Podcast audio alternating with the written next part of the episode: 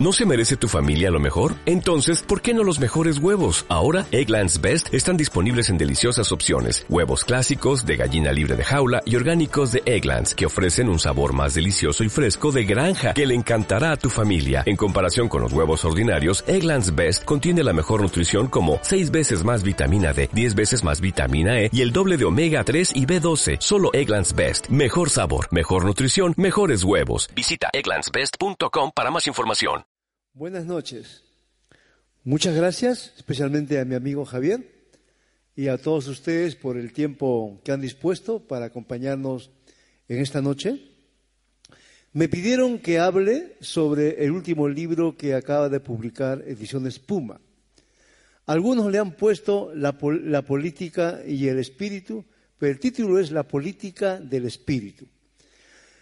Es parte de un proceso que empecé hace algunos años atrás, cuando en reuniones con amigos y compañeros de muchas jornadas y de muchos años, escuché que decían, el pentecostal no piensa. Yo vengo de una iglesia pentecostal muy tradicional, del pentecostalismo histórico o del pentecostalismo criollo, como algunos le han llamado. Y entonces, cuando escuché eso, dije, muy bien, con que los pentecostales no pensamos. Te comencé a, escribir. Escribí primero un libro que se llamaba eh, El nuevo rostro del pentecostalismo en América Latina. Luego otro que se llamaba Pentecostalismo y transformación social. Y un último que ustedes lo pueden ver por ahí que es Pentecostalismo y misión integral. Y este libro sigue, eh, sigue más o menos la línea, aunque es un libro que está dirigido principalmente a pentecostales, no es necesariamente un libro solo para pentecostales. Entonces, lo que voy a intentar hacer es explicar el contenido del libro de manera muy, muy, muy rápida, pero lo que me encantaría más es conversar con ustedes sobre lo que yo voy a intentar comunicarles en esta noche. No estoy muy acostumbrado a usar esto, pero vamos a hacer ese esfuerzo. Me dijeron que de atrás también me van a ayudar. Eso es. Se ve, ¿no es cierto? Es, un libro o es una propuesta teológica política contextual que mezcla, o es una mistura entre teología, misión pastoral y ciudadanía. Es una mirada más integral a la responsabilidad cristiana en la ciudad. A mí me parece que es muy importante no solamente pensar en la teología como algo que está desconectado de la vida cotidiana de las personas, sino que cruza varios temas. Y el libro lo que intenta es ese, porque trata de una diversidad de temas, pero conectados con la idea mm, del espíritu. Afirma que el Evangelio, la buena noticia de liberación integral, no digo salvación, liberación integral, es una verdad pública que tiene que ser expuesta en la plaza pública, antes que un discurso religioso confinado al templo y restringido a la dimensión religiosa de la vida. Eh, ¿Por qué tenemos que mirar al Evangelio como una verdad pública? Porque tiene que afectar todas las dimensiones de la vida humana y no solamente lo que estamos acostumbrados a decir el espíritu o la vida espiritual. Tiene que ver con todas las dimensiones humanas o con todas las opresiones que mantienen postrado a los seres humanos. Pero es algo, yo tengo que trabajar con dos, porque acá y allá. Desde esa mirada, la teología no es especulación o ejercicio teórico, sino esfuerzo personal y comunitario enraizado en la cotidianidad humana y relacionado con las preguntas y las esperanzas del pueblo de a pie. Casi, en realidad no, no casi, todos los libros que he escrito, todos los libros nacieron primero como lecciones de escuela dominical de la iglesia en la cual soy pastor. Y las lecciones intentaban responder a las preguntas que tenían los miembros de la iglesia, que mayormente son mujeres. En mi congregación hay muchas mujeres que son dirigentes sociales. no solamente son mujeres, son dirigentes sociales. Sea, mujeres que dirigen movimientos de mujeres que no son evangélicas. Y tienen, claro, tienen contenido político, tienen discurso político, y así nomás uno no les puede engañar cuando les va a hablar de cómo Dios se expresa, cómo Dios se manifiesta en la cotidianidad de la miseria humana, de las esperanzas humanas, de las expectativas humanas y de la búsqueda de la justicia. Esa es más o menos la, idea. Y además, cómo yo entiendo, cómo entiendo la teología. La teología tiene que estar vinculada o relacionada con la, persona y su contexto. No puede, sería, sería abstracción solamente pensar que vamos a hablar de la teología, pero que no va a responder a las cuestiones cotidianas de las personas como ustedes y yo, de carne y, y hueso. En tal sentido, la espiritualidad no se limita entonces a lo que comúnmente llamamos las disciplinas espirituales, la oración, el estudio de la Biblia, el canto, el testimonio, sino que se vincula con todos los espacios de la vida humana, entre ellos la ciudadanía plena o un ejercicio ciudadano responsable. Y acá una observación. Cuando uno analiza la presencia evangélica en América Latina, lo que rápidamente percibe es que sea en países en los cuales el voto es obligatorio o el voto no es obligatorio, la mayoría de las personas, entre los evangélicos, limita la ciudadanía a la participación en las elecciones periódicas. Y ahí acaba su comprensión de la ciudadanía. Pero hoy se habla que el ciudadano pleno o el ejercicio ciudadano pleno tiene que ver con más que la participación cuando hay elecciones tiene que ver con vigilancia ciudadana, tiene que ver con acceso a la información, tiene que ver con fiscalización del uso de los fondos públicos, tiene que ver con exigir a los, a los políticos que cumplan con la promesa electoral, se tiene que ver con la rendición de cuentas, va más allá que el simplemente votar y ahí acaba, ahí acaba mi responsabilidad con la ciudad. Cuando digo que la espiritualidad tiene que ver con eso, es precisamente eso.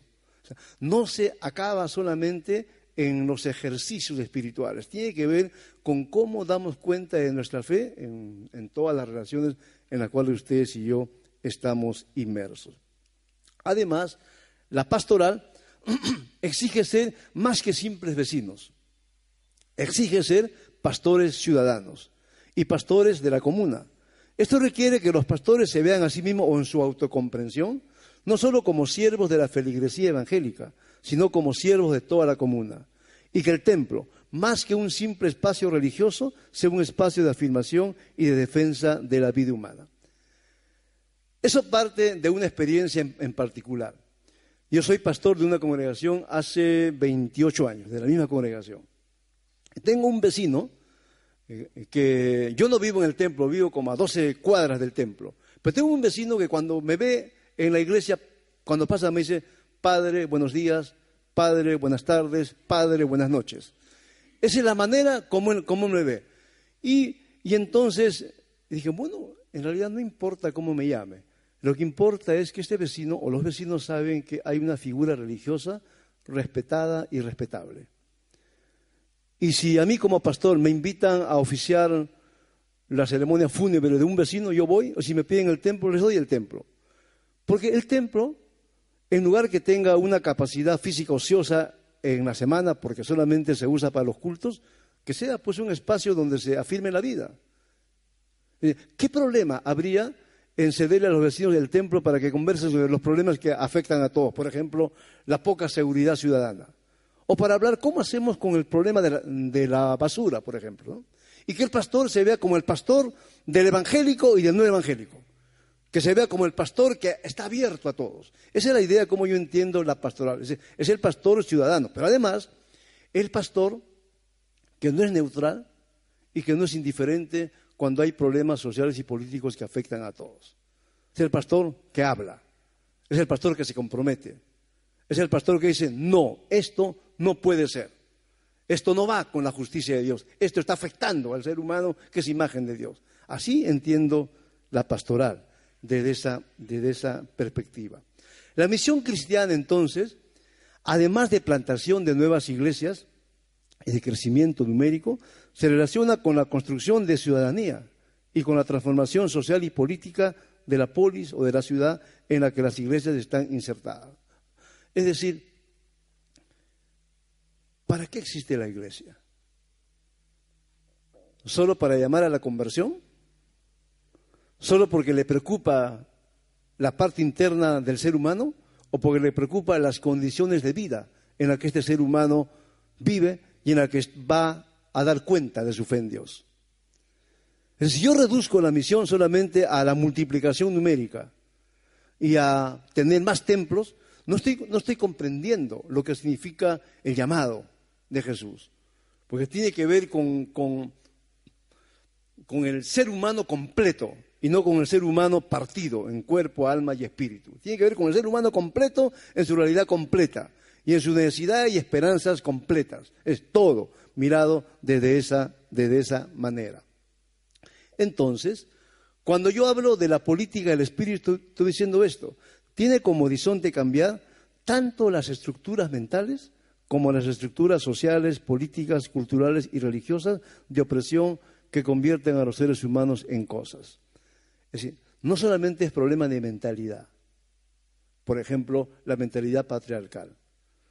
No es también cambiar esas estructuras sociales, religiosas y culturales y políticas que oprimen al ser humano. Es decir, cuando el Evangelio llega, no solamente nos libera de la opresión espiritual, que no es la única, nos libera de toda forma de opresión que convierte al ser humano en una cosa y no en un sujeto, y menos en un sujeto digno de una vida plena. Un claro ejemplo de la forma como opera la política del espíritu en las diversas realidades humanas se puede notar en la composición social y en la práctica de vida de la comunidad de Jesús y de las primeras comunidades cristianas. Por ejemplo, es pensar, en el tiempo en que Jesús vivió, las mujeres no tenían ningún derecho. O eran propiedad del padre o eran propiedad del esposo. Y ningún rabino o ningún rabí judío jamás hubiera aceptado a mujeres como discípulas. Sin embargo, cuando uno observa la comunidad de Jesús, es una comunidad horizontal, que rompe con la estructura jerárquica de la sociedad judía. Y Jesús acepta que públicamente mujeres le sigan y le sirvan, es decir, discípulas y diaconisas. Y eso significaba una ruptura y una confrontación y un desmantelamiento de esa estructura patriarcal que se expresaba luego en prácticas como la mujer tratada como una cosa. Pero además, no solamente es la mujer.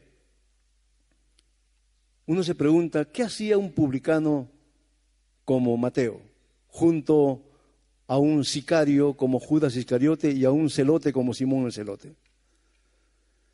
En el mundo social y cultural y religioso judío eran grupos que no podían juntarse. Y que no solamente eran enemistados, sino se habían así completamente distanciado. Pero en la comunidad de Jesús todos tienen asiento. Judas el sicario, Simón el celote, Mateo o Leví el publicano, y mujeres. Galileos mayormente, campesinos mayormente. ¿Qué nos dice eso?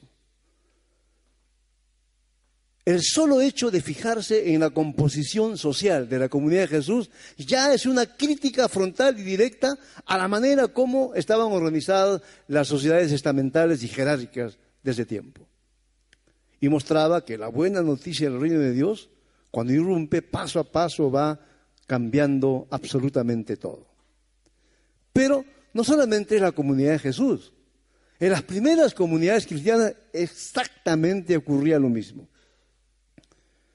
Jesús y su anuncio de la buena noticia de liberación permite que judíos y no judíos caminen juntos. Y que en sociedades griegas y romanas donde la mujer era muy parecida a la situación que en el mundo judío, aparece Lidia, aparece Febe, aparecen las mujeres de Tesalónica, aparecen otras mujeres y aparecen también otros grupos sociales que van tomando notoriedad. Entonces, no solamente es la comunidad de Jesús, es cuando la comunidad de Jesús avanza y ya se hace mucho más multicultural y cruza otras culturas, mantiene la misma marca. Es una nueva sociedad que se introduce en las sociedades establecidas para ir cambiando absolutamente todo. Ese ya es un ejemplo suficientemente valioso. De esa manera, las diversas violencias que afectan a todos los seres humanos, creyentes y no creyentes, además de ser desnudadas públicamente, son desmanteladas con el anuncio vivencia de la buena noticia del reino. El énfasis está en anuncio y vivencia. No basta anunciar, hay que vivir lo que se predica. No basta hablar, hay que encarnar lo que uno está hablando, hay que darle cuerpo a lo que uno, a lo que uno está, está diciendo. Es interesante, no todos los templos tienen lo que yo he visto ahora en los servicios higiénicos de, de este templo, que hay urinarios para niños y urinarios para adultos.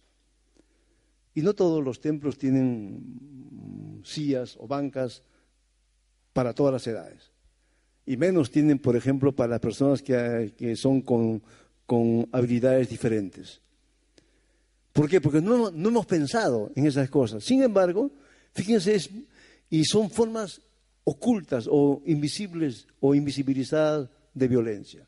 Hay tantas formas de violencia que, sin embargo, cuando se anuncia y se vive el reino de Dios, eso va cambiando, paso, paso a paso. El cambio de mentalidad que produce la política del espíritu va acompañado de una transformación visible en las relaciones mujer-hombre y de la adopción de una calidad de vida radicalmente distinta a la que existe en la sociedad predominante. La estadística en Chile de la violencia en contra de la mujer, ¿cómo es? En el Perú hasta septiembre eran 150 mujeres asesinadas, es decir, cada dos días o menos asesinan a una mujer de los casos que se sabe o denunciados. Pero hay otros casos que no se conocen, es la realidad es mucho más crítica. ¿En Chile cómo es? ¿Son menos violentos los hombres? ¿Hay menos feminicidio? ¿Hay menos violencia contra la mujer? Y no solamente es, la, es el feminicidio, es la violencia verbal, emocional, la violencia económica incluso la violencia dentro de las iglesias. Hay un libro que ustedes lo pueden bajar de internet que se llama Dentro de las cuatro paredes, la violencia en las familias evangélicas. Es un estudio que lo hizo una organización evangélica eh, del Perú, que se llama Paz y Esperanza, que ahora tiene trabajo en Colombia, en Bolivia, en Buenos Aires y en otros lugares. Es un estudio que duró mucho tiempo y que se hizo primero en cuatro ciudades del Perú y luego se hizo en Bolivia, en Santa Cruz, en Ecuador, Guayaquil, en Argentina, Buenos Aires y en Lima. El resumen de todo el estudio es, el siguiente. La violencia en las familias evangélicas es igual o mayor que en las familias no evangélicas. Es decir, no ha cambiado nada. Entonces fíjese, cuando uno dice, ¿cómo se puede mejorar la relación mujer-hombre, desde el Evangelio o a la luz del Evangelio. ¿Qué es lo que se tiene que arrancar o lo que se tiene que sacar? No solo de la mente, sino de las prácticas cotidianas en la relación hombre y mujer. Las estructuras sociales, políticas, culturales y religiosas de opresión son confrontadas y desmanteladas para que sean más humanas, solidarias y más justas desde el ámbito privado y familiar de la vida hasta la dimensión pública de las relaciones humanas. Dicho de otra manera, no se trata solo de forjar una ética privada destacada y ejemplar, sino de forjar una ética pública que afecte todos los campos de la vida humana. Se afirma que el evangélico promedio tiene una ética privada destacada, pero una ética pública pobre o deficiente. ¿En Chile el caso es parecido? Es decir, somos buena gente, buena persona, buenos vecinos, pero pésimos ciudadanos. Nos importa lo nuestro, pero no nos importa lo del prójimo que vive al costado. Cuando eh, Víctor Urrutia me trajo, yo le pregunté, ¿todavía se llaman callampas las zonas más deprimidas de Chile? Me dijo, no, ya cambiaron de nombre. Claro, cambia de nombre, pero no cambia la realidad. Entonces es bien interesante para mí este, notar cómo del aeropuerto hasta Santiago, en el lecho del río, ¿no? En el río Mapocho ahí habían, de cuando en cuando aparecían ahí lo que ustedes llaman tomas ahora. Y algunas tomas con la bandera chilena. Claro que es una, una manera de afirmar ciudadanía, pero decir yo necesito un espacio también para vivir. Eso ocurre en toda América Latina. Así, se cambia. Es como, por ejemplo, eran minusválidos, luego personas discapacitadas, luego personas con habilidades diferentes, personas con habilidades excepcionales. Es lo mismo, pero ¿qué ha cambiado? El nombre. El nombre no cambia la realidad, la maquilla o pretende invisibilizarla. Sin embargo, lo que el Evangelio hace es justamente desnudar esas formas de opresión y decir, no, esto no corresponde a lo que el Evangelio propone. Entonces, fíjense, ¿cuál es la idea central de todo esto? El contexto importa e importa mucho. El contexto importa e importa mucho. ¿Qué misión, qué pastoral se puede hacer que sea que haga justicia a lo que la Biblia dice si uno tiene poco interés en el contexto? Y porque importa el contexto, la teología y la espiritualidad, como la misión y la pastoral, exigen tener una lectura teológica política de esa realidad. Es decir, ¿cómo estamos leyendo lo que pasa? Desde la Biblia. ¿Cómo estamos leyendo teológica y políticamente el mundo en el cual vamos a cumplir nuestra misión o vamos a ejercer la pastoral? Una lectura teológica política que informe, modele y transforme la acción misionera integral de los creyentes y de las iglesias. No puedo ponerles ejemplos directos de, Chile, del Perú, yo puedo ponerles muchos ejemplos de cómo eso se va, se va viendo. Pero ayuda mucho tener una, una mirada mucho más panorámica, mucho más integral de lo que está pasando en el contexto. Porque eso permite que tanto la misión como la pastoral sean mucho más contextuales. A menos que se haga eso, vamos a perder ustedes y yo. Hasta ahí quería llegar. Puede ser un, resumen de, lo, de, la propuesta que está en el libro, pero quería decirles algo, algo, algo más. Es, y entonces, ¿desde qué base teológica o fundamento teológico yo puedo pensar en estas cosas? Es como, por ejemplo, responder a preguntas como este, ¿Cristo salva? ¿Sí? en efecto, Cristo salva. ¿De qué y para qué? O sea, ¿de qué me salva Cristo? ¿Y para qué es que lo hace? Casi siempre nos hemos quedado en ¿de qué me salva? Pero le hemos limitado o restringido o confinado a lo privado. Y nos ha costado pensar que no solamente el ser humano está atado a una forma de opresión. Es como me explicaban ahora que me pareció más interesante. Me decían, por ejemplo, que los estudiantes que salen de los liceos o de los colegios que evaden ahora para meterse a la, línea del metro, ¿no es cierto?, que le confrontan a los carabineros y le dicen, claro, usted, la ministra de Educación, dice que solamente ha subido el pasaje para el adulto y no para, para el escolar. Pero ¿de quién dependen los escolares si no dependen de los adultos? Y cuando afectan la economía del padre, claro, afectan la economía también de, los estudiantes. Y, le, confrontaban a esos carabineros que aparecen en Robocop, como los de las fuerzas especiales, ya. A eso le, le confrontaban y decían, pero usted acaso no es padre, acá usted no tiene madre, no tiene hijas. A usted, claro, ese es el trabajo de ellos. Pero fíjense, es como, es como el ingeniero o el científico social que sale de la universidad sabiendo, pero sin corazón sin emoción social.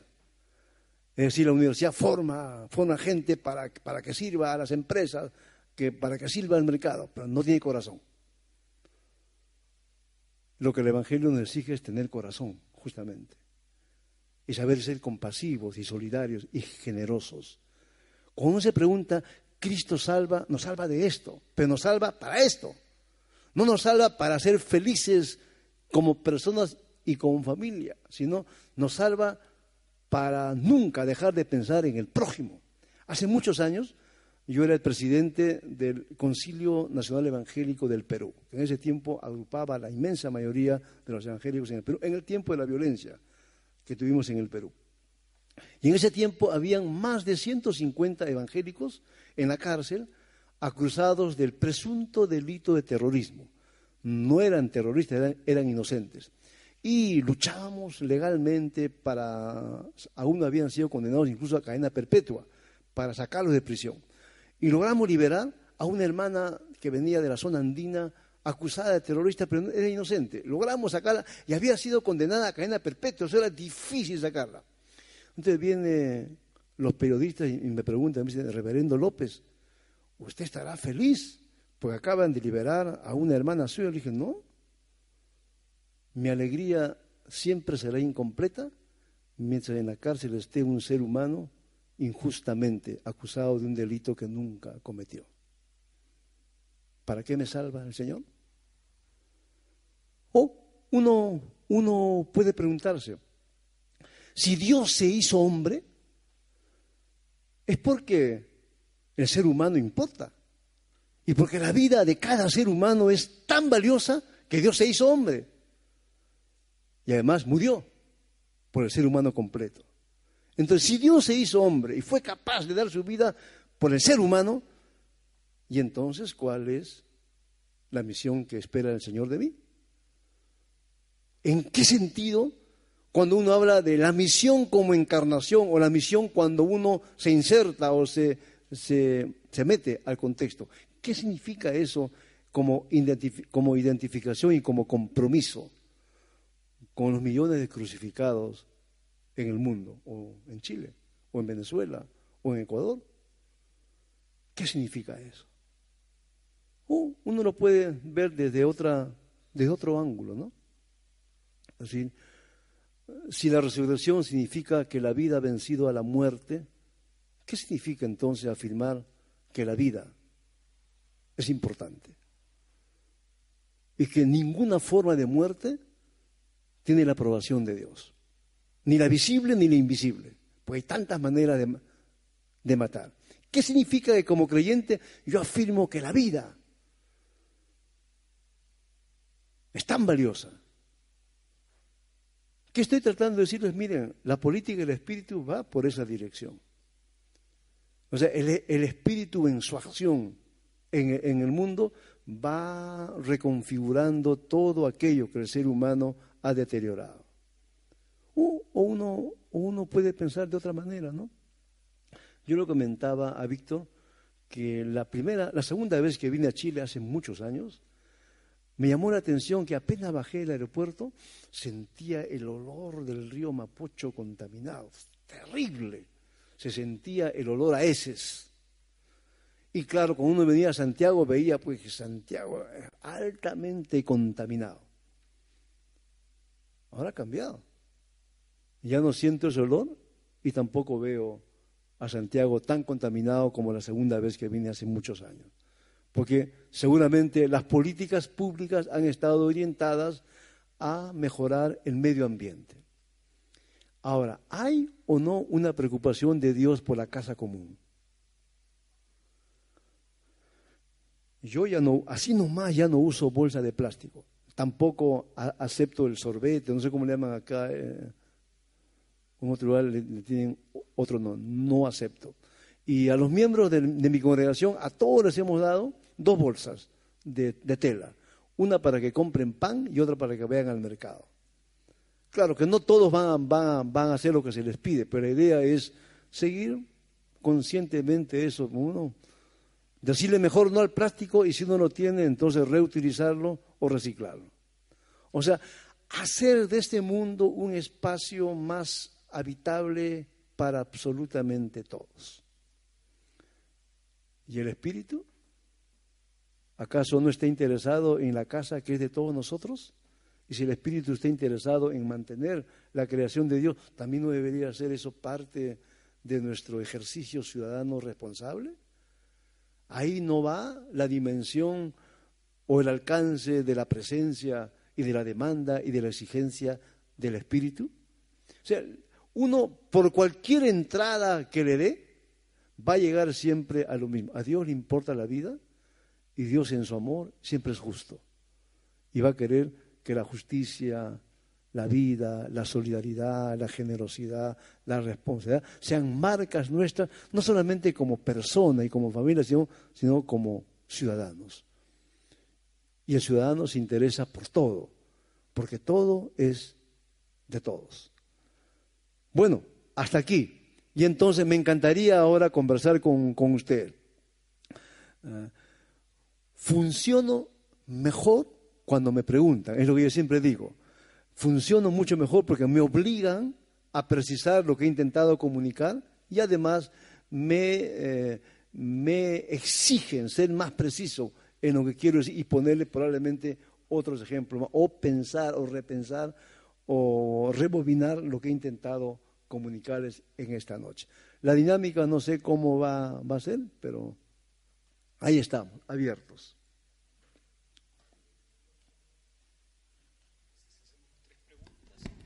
Ok, les propongo que hagamos eh, tres preguntas, juntamos tres preguntas y dejamos eh, que, el doctor López eh, responda. Así es que tenemos un micrófono, ustedes levantan la mano y les llevamos el micrófono.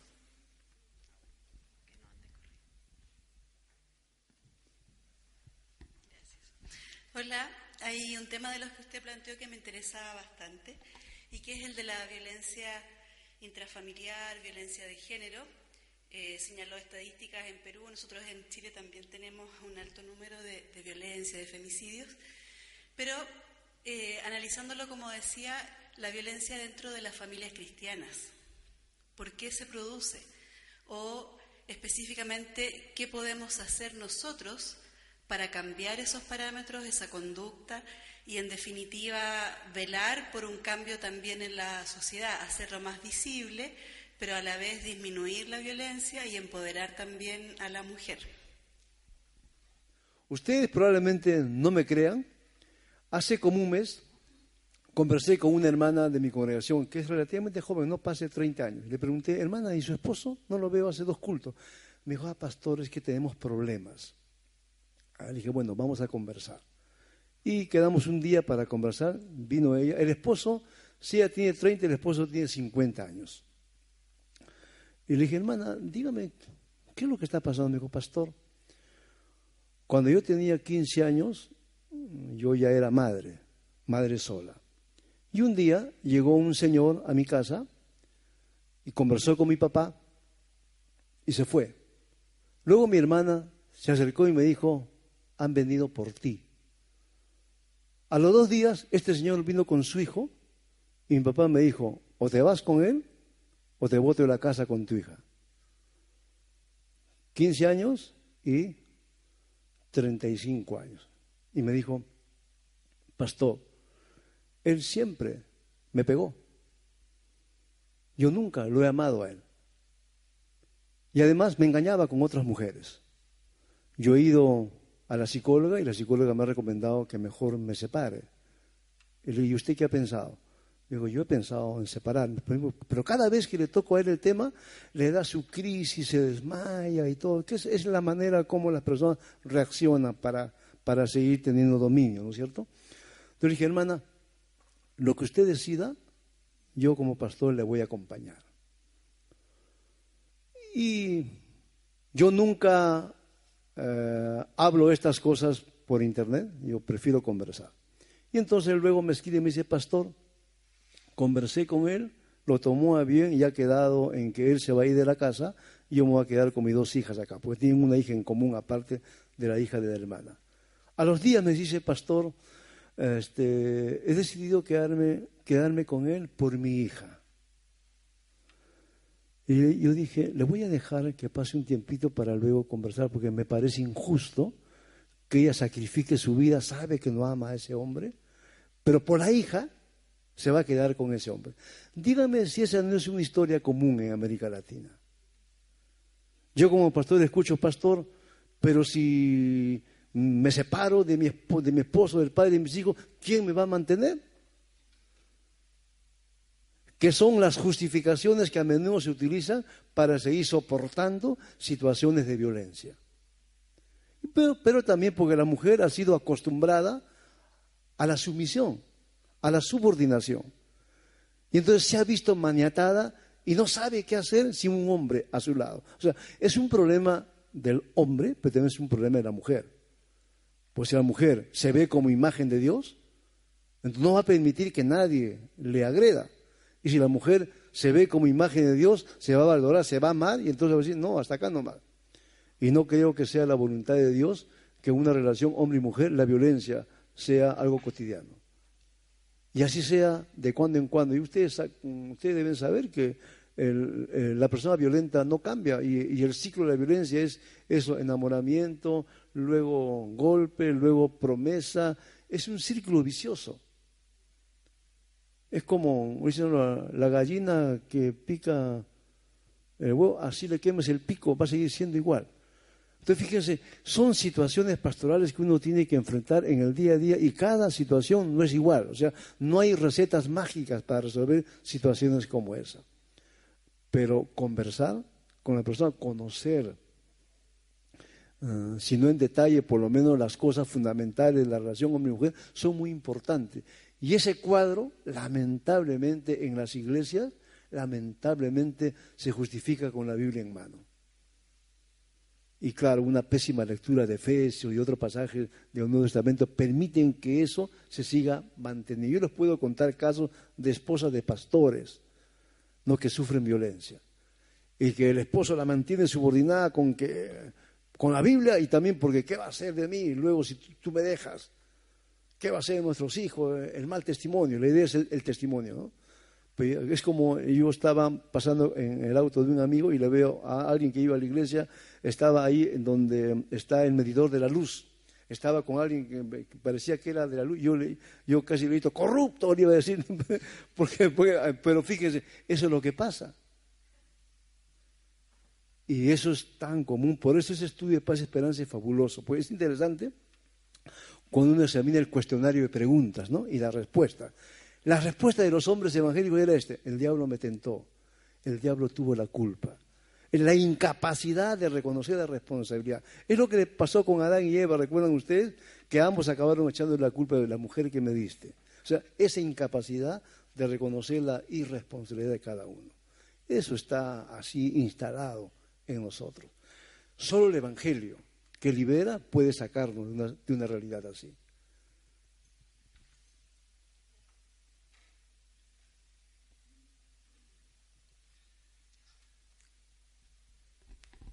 Buenas noches. El siglo XX, que ya pasó, nos trajo muchas cosas buenas. Yo me acuerdo de un predicador puertorriqueño que hablaba del cajón del diablo.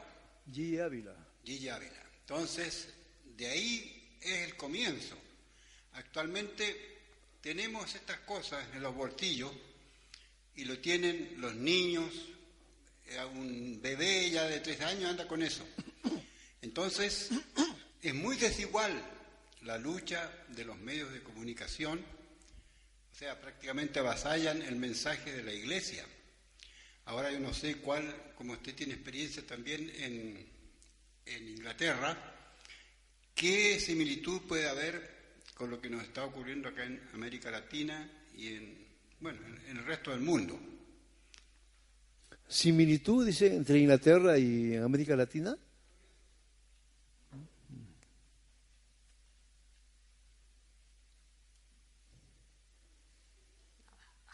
No, que, que pregunte nomás.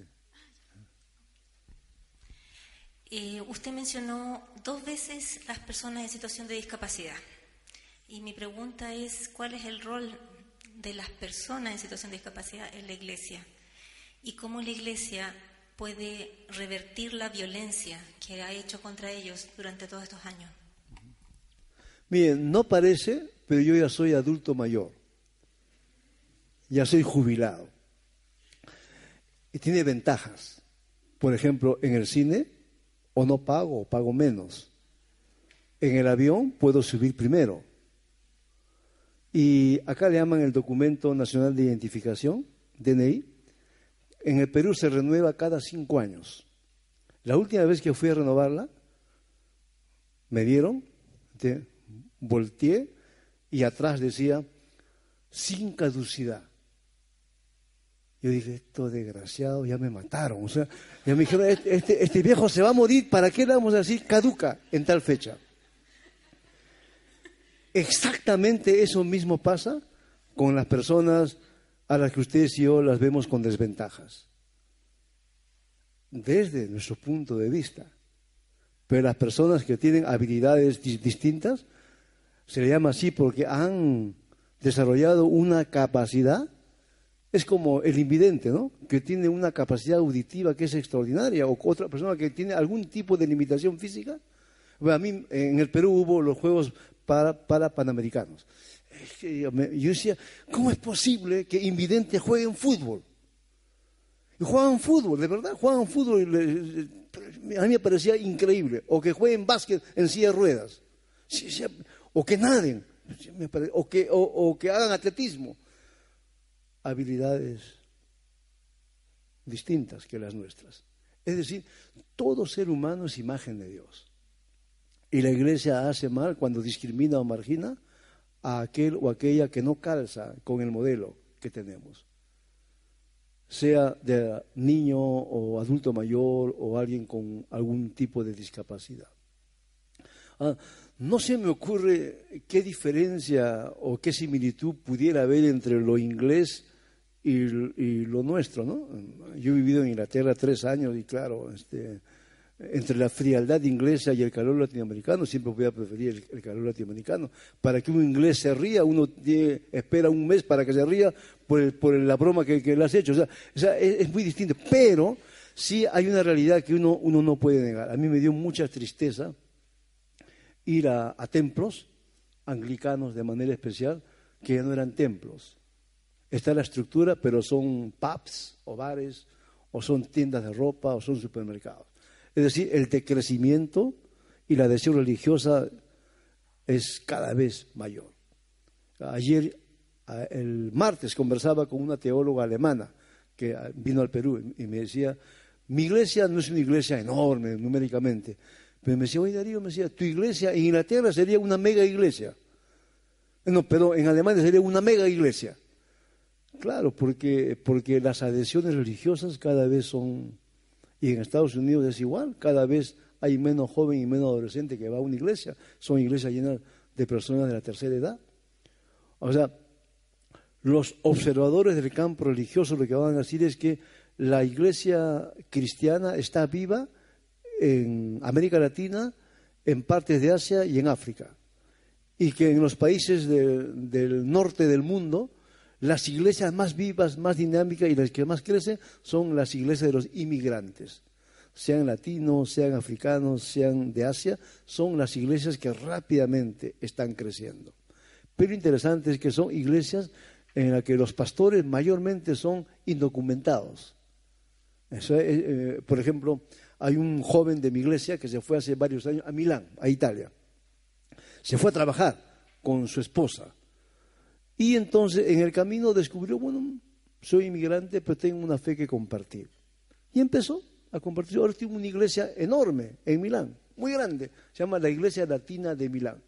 Él no fue con la intención de ser pastor ni de tener iglesia, pero tenía una fe que compartir y así ha sido. O sea, en lo que hablábamos hace buen rato con dos hermanos venezolanos, los procesos migratorios han sido frecuentes desde el inicio de la humanidad y han sido un canal importante para el avance del Evangelio. Lean hechos.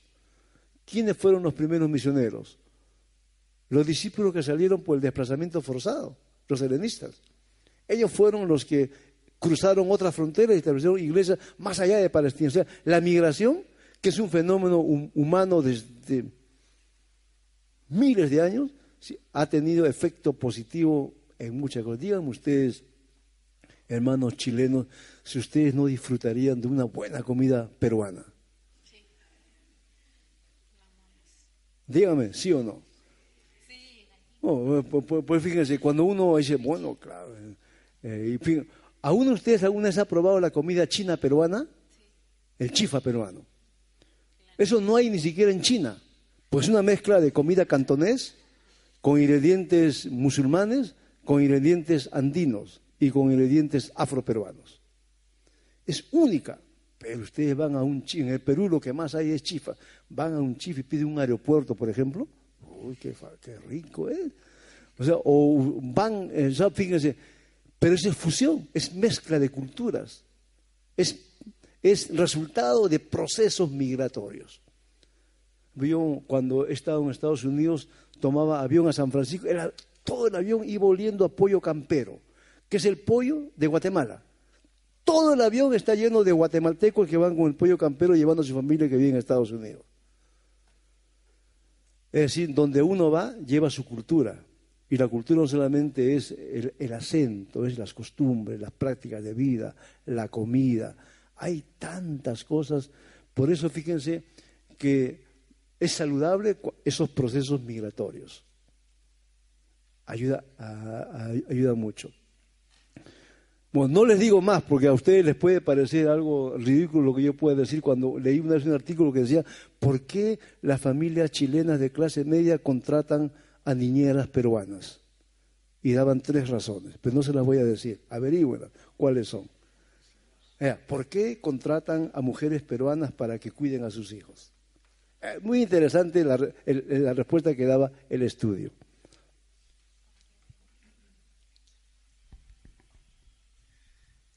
Hola, buenas noches. Quería hacer una consulta y con respecto al tema de la donación de órganos. ¿Qué, rol debería tener eh, la Iglesia en, en, cuanto al tema del trasplante de órganos?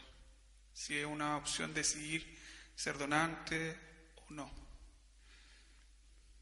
En el Perú hay una, hay una ley por la cual uno cuando se inscribe en el registro público o uno va a renovar su documento nacional de identidad, uno autoriza o no autoriza en caso de que muera, sus órganos los dona. Entonces ya depende de la conciencia de cada uno. No tengo yo una, una, respuesta final, pero en el caso mío yo no tendría problema, porque si algo mío le permite a otro ser humano seguir viviendo, ¿por qué me voy a negar a eso? ¿no? En lugar que me cremen, mejor, pero que... Es lo que decía este Gabriel García Márquez, ¿no? Eh, que la vida no es lo que uno ha vivido, sino lo que uno recuerda para contar. Yo prefiero que me recuerden como alguien que fue bueno o, alguien, o no como alguien que fue inútil y que fue incapaz de amar a un prójimo que necesitaba. Usted se imagina nomás a un familiar suyo quien necesita un trasplante de corazón o donación de sangre. Yo soy RH negativo. Eso es muy, muy poco que hay. Yo varias veces he donado sangre a creyente y a no creyente. Ahora ya creo que por edad ya no puedo. No, pero yo sí, pues, si puedo ayudar a un ser humano que es imagen de Dios, ¿por qué me voy a negar? Tiene que ver con los problemas de la bioética y toda esa cuestión, pero es bueno reflexionar en temas como ese, ¿no? Pastor, en cuanto a la política, ¿cuáles estrategias básicas debería planear la iglesia local para influir en las políticas sociales? Si usted me puede dar dos estrategias que esta iglesia debería implementar para influir en alguna política social. Un poquito más de eso. Supóngase que un día la Iglesia Alianza Cristiana de Providencia va al liceo cercano y le pide al director o al director o encargado del liceo, le dice, mire, como iglesia queremos pintar todo el colegio. ¿Le van a decir que no? O si va al hospital más cerca o a la posta médica, le dice, mire, el día de hoy nosotros queremos limpiar todos los servicios higiénicos. ¿No le van a decir que no? O imagínense que un día usted diga, muy bien, luego del culto todos salimos a las calles aledañas y recogemos toda la basura que encontremos. Eso es ciudadanía. Eso es influencia positiva. Pero usted habla de políticas sociales, que eso va más allá del, simple acto de buenos vecinos. Es, pero tiene que ver con políticas públicas. Y eso tiene que ver con presencia cristiana en los espacios donde se deciden las políticas públicas. Lo cual, lo cual ¿qué significa? Que no cualquiera va a llegar ahí, pero que necesitamos personas cristianas ahí, las necesitamos, pero no cualquiera. Por ejemplo, el hecho de ser pastor no me califica para ser buen político, porque no bastan las buenas intenciones. Para hacer vida política, primero tengo que tener formación política lo que en los partidos políticos se llama cuadro. Tengo que hacer un cuadro. Pero solamente tengo que tener formación política, tengo que tener alguna experiencia de acción política. Pero además de eso, de formación política y de experiencia, yo debo, yo debo además tener algún tipo de eh, habilidad para eso. Le digo porque yo como representante de la comunidad evangélica en el Perú por años participé en el Acuerdo Nacional, que es la instancia gubernamental en la que tienen presencia los partidos políticos que están en el Congreso y los movimientos de, la sociedad civil. Ya estaba la comunidad evangélica. Y aprendí ahí aprendí a, a hacer política, porque la política es negociación, acuerdos, consensos. Y no siempre eso es público, eso es y recuerdo que un día teníamos que decidir si formábamos o no una comisión para la reforma de la administración de justicia en el Perú.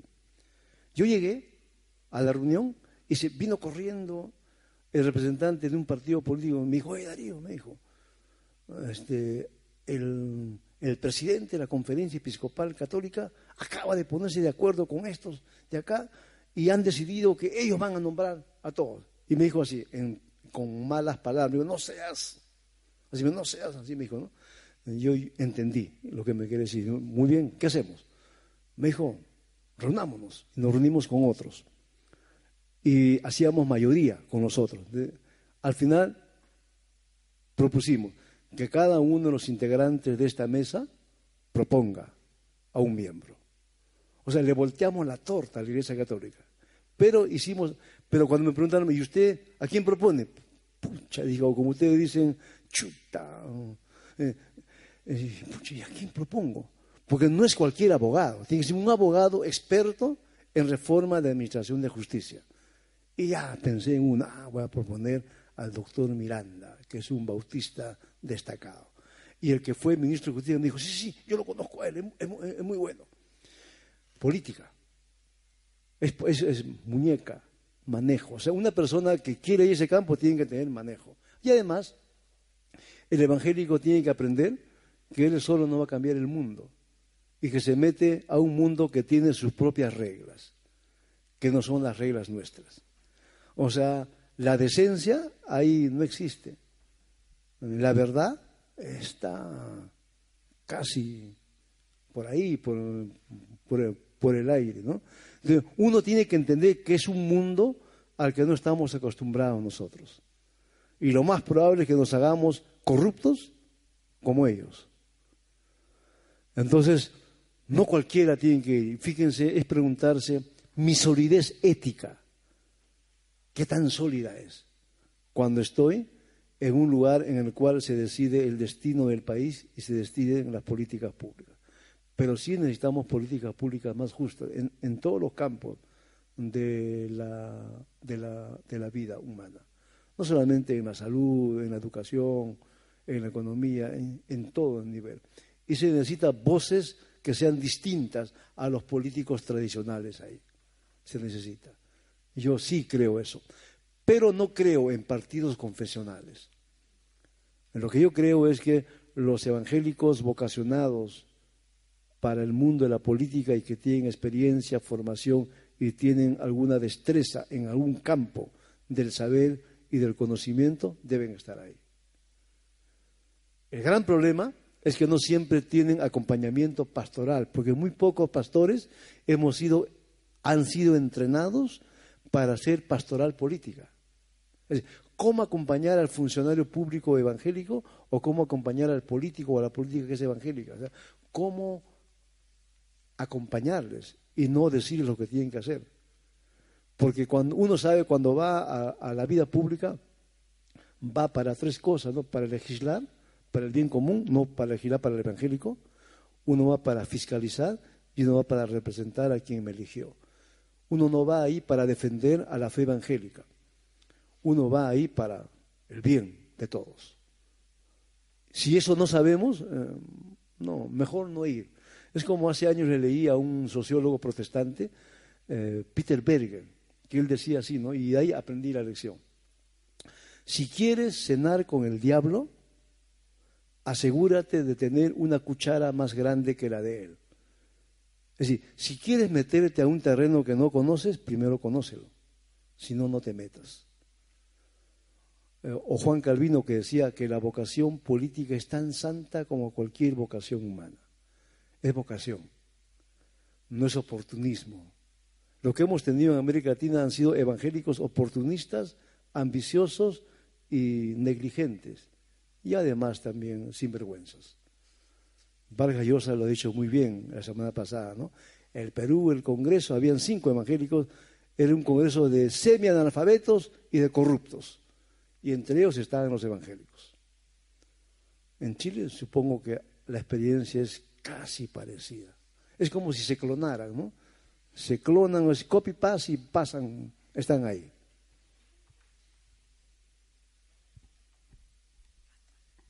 Sí, quería. Eh, hace varios años atrás, el doctor Juan Sepúlveda, teólogo pentecostal chileno, escribió un libro que se llamaba De peregrinos a ciudadanos, cuando se estaba aprobando la ley de culto y parece que entrábamos a, la existencia social. Con el correr de los años parece que los evangélicos han tomado conciencia de ciudadanía y están viviendo, tratando de vivir su ciudadanía y están queriendo hacer política y queriendo incidir. Entonces, eh, eh, mi pregunta es, eh, ¿cómo están los evangélicos haciendo ciudadanía, en tu opinión, en, lo que tú has visto recorriendo América Latina? ¿Qué estamos haciendo los evangélicos o qué están haciendo los evangélicos en esto de de repente tomar conciencia de que somos ciudadanos? Ah, con Javier participamos en un grupo que se llama los Langham Scholar, o sea, los becarios de John Stott y estamos juntos pensando escribir un libro, ¿no? Entonces, a mí yo estoy haciendo un trabajo sobre los evangélicos eh, y la política. Entonces es bien interesante. Cuando uno examina panorámicamente el campo, los mejores ejemplos de presencia de evangélicos están en los movimientos sociales. No están en la política más visible, más pública, están en los movimientos sociales. Y don José Miguel Bonino, él decía que esos son los espacios en los que los evangélicos mejor pueden aprender a hacer política y a hacer carrera política. Los peores ejemplos han estado en la política de arriba. Entonces, cuando uno dice, ¿qué están haciendo actualmente los evangélicos? Es bien complicado, porque los evangélicos en toda América Latina ahora se han visibilizado, pero no necesariamente pensando en el bien común están pensando en cómo incidir para que las políticas de Estado sean favorables a sus intereses religiosos, que es muy distinto. O sea, es una, es una política para favorecerse a sí mismo. Y quieren relacionarse con el poder para que el poder sea instrumentado en favor de ellos. Y eso no es política. Esa es cualquier otra cosa menos la política que se necesita en nuestros países. Pero el gran problema es que esos evangélicos son evangélicos que no tienen las características que les he mencionado. O, son pastores, o son evangélicos que llegaron por el voto evangélico. Pero llegaron solo para defender sus intereses, que van más allá de la libertad de conciencia y de religión. La idea es que las políticas públicas tengan el sello o la marca de los evangélicos. Y entonces uno, uno se pone a pensar, ¿y los que no son evangélicos? ¿Por qué un sector religioso va a imponer su punto de vista sobre los demás? ¿Y por qué el Estado tiene que ser propiedad de una sola visión religiosa de la vida? ¿O no es una democracia? Entonces, el gran problema que yo veo, Javier, es ese, no sé, evangélicos que sí, se han visibilizado, acá se llama, creo, a mis hijos los educo yo.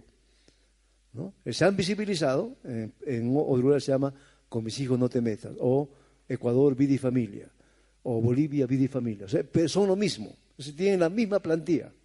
Y todos, dicen que he soñado que estaba con la banda presidencial, o me han profetizado que voy a ser presidente, o hay una Débora que se va a levantar. Todos exactamente lo mismo. El lenguaje es el mismo. Y la intención es la misma también. Es este, eh, la idea, están pensando en una teocracia en aquellos van a ser los príncipes ungidos que van a y, y parte de la idea de que el evangélico medio es, es moralmente superior a, otros. Y que basta con que sea un evangélico para que sea un buen ministro de gobierno. Cuando nos he confrontado, les he preguntado, muy bien, ya supongamos que los evangélicos van a llegar al poder y entonces van a nombrar a, un ministro o una ministra de salud. Le pregunto, ¿y, ¿y cuál va a ser la política poblacional que ustedes van a implementar? y que tiene que ver con paternidad responsable y con métodos anticonceptivos, tiene que ver con todo eso. ¿Cuál va a ser? O cuando uno habla y el Ministerio de la Mujer y de la Familia. ¿y qué tipo de familia ustedes van a defender? ¿La familia según el diseño original? ¿Y las otras familias? Ah, yo soy padre soltero, que es bien raro, ¿no es cierto? Y, yo creo que soy familia, no, no creo que sea menos familia que donde hay papá y mamá e hijos. O les pregunto, y dígame, ¿y si tienen un ministro o una ministra de educación? ¿Cuál va a ser la política educativa, por ejemplo, el tema de la sexualidad integral? ¿Van a enseñar o no van a enseñar? ¿De ¿Y desde qué punto de vista? O sea, quieren el poder, pero no han pensado. O les, digo de otra manera, muy bien, imaginen ustedes, llegan al poder. ¿Qué van a hacer con toda la burocracia? ¿La van a votar? ¿Y van a poner a puros evangélicos? Es, más que un imposible, porque la burocracia es la que, tiene todo. ¿Qué va a ser su personal de confianza? En el Perú daba vergüenza cuando el periodista le preguntaba a, los congresistas, decía, y le hacía preguntas, era increíble realmente cuando le preguntaban, ¿quién fundó Lima? Alfonso Ugarte. No, no, tiene que ver nada con Lima, fue Francisco Pizarro o le preguntaban, no sabían nada, completamente analfabetos. Entonces yo diría que el evangélico, eh, ahora en, en América Latina, el evangélico representa los trasnochados, lo oscuro, el fundamentalismo, eso representa, porque esa es la impresión que hemos dado al ojo público. Entonces, por unos cuantos, a todos nos han etiquetado como personas no recomendables porque los hemos dejado también, que estuvieran así.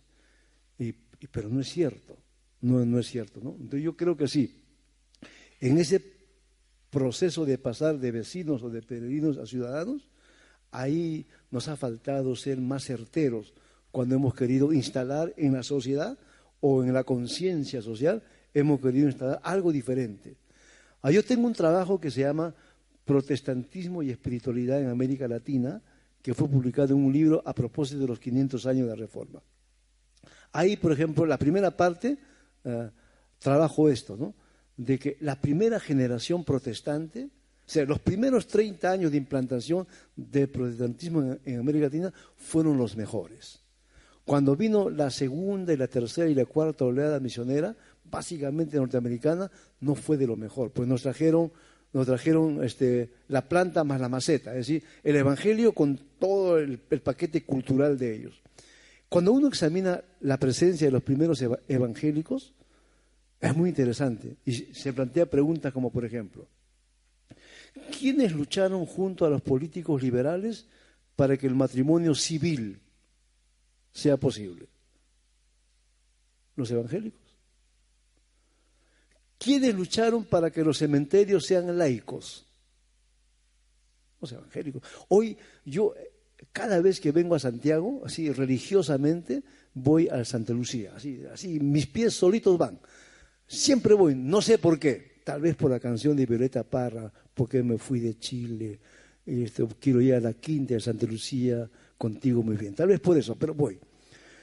Pero nunca me había fijado que ahí había un monumento a los evangélicos que eran enterrados ahí.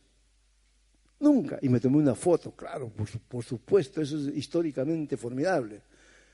Pero nosotros luchamos para que los cementerios sean laicos. ¿Quiénes lucharon para que la enfermería salga del dominio de las monjas católicas y sea laica? Los evangélicos.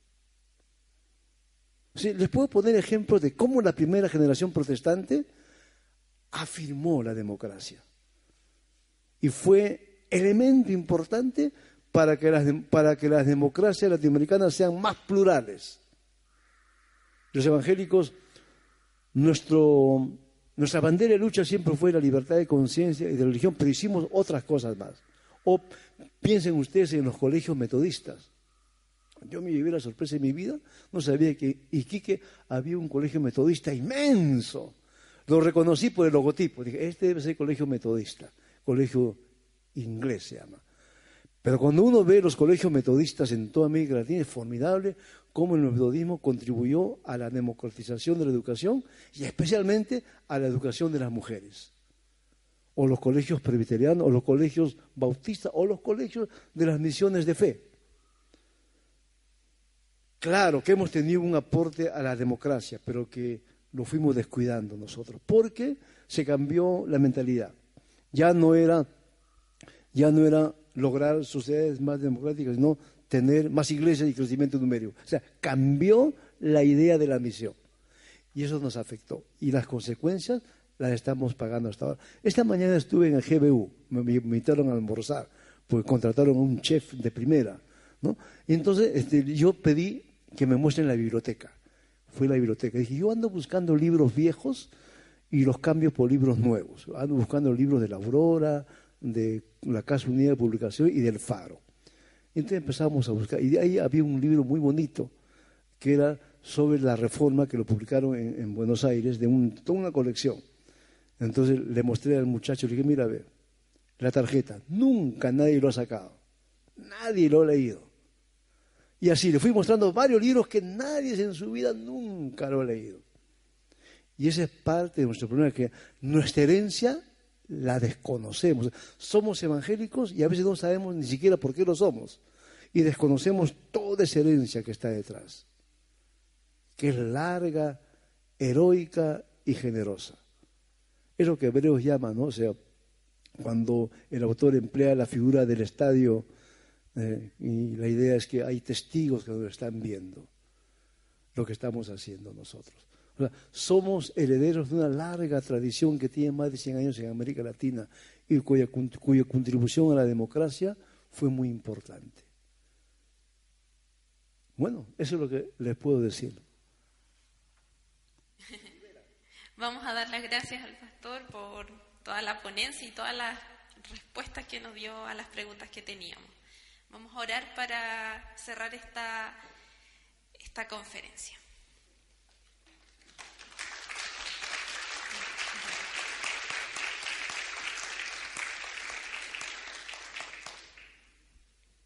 Te damos gracias, Señor, porque nos has acompañado, nos has iluminado con nuestro expositor invitado. Te damos gracias por su vida. Bendícelo, Señor. Eh, sigue eh, dándole salud, Señor, para que pueda seguir eh, transmitiendo este mensaje, Señor. Y permítenos que esto también siga dándonos vuelta en nuestra cabeza para ver cómo podemos impactar nuestra ciudad y ser mejores ciudadanos, Señor. Te pedimos que nos bendigas y nos guardes de camino a nuestra casa. En el nombre de Jesús. Amén.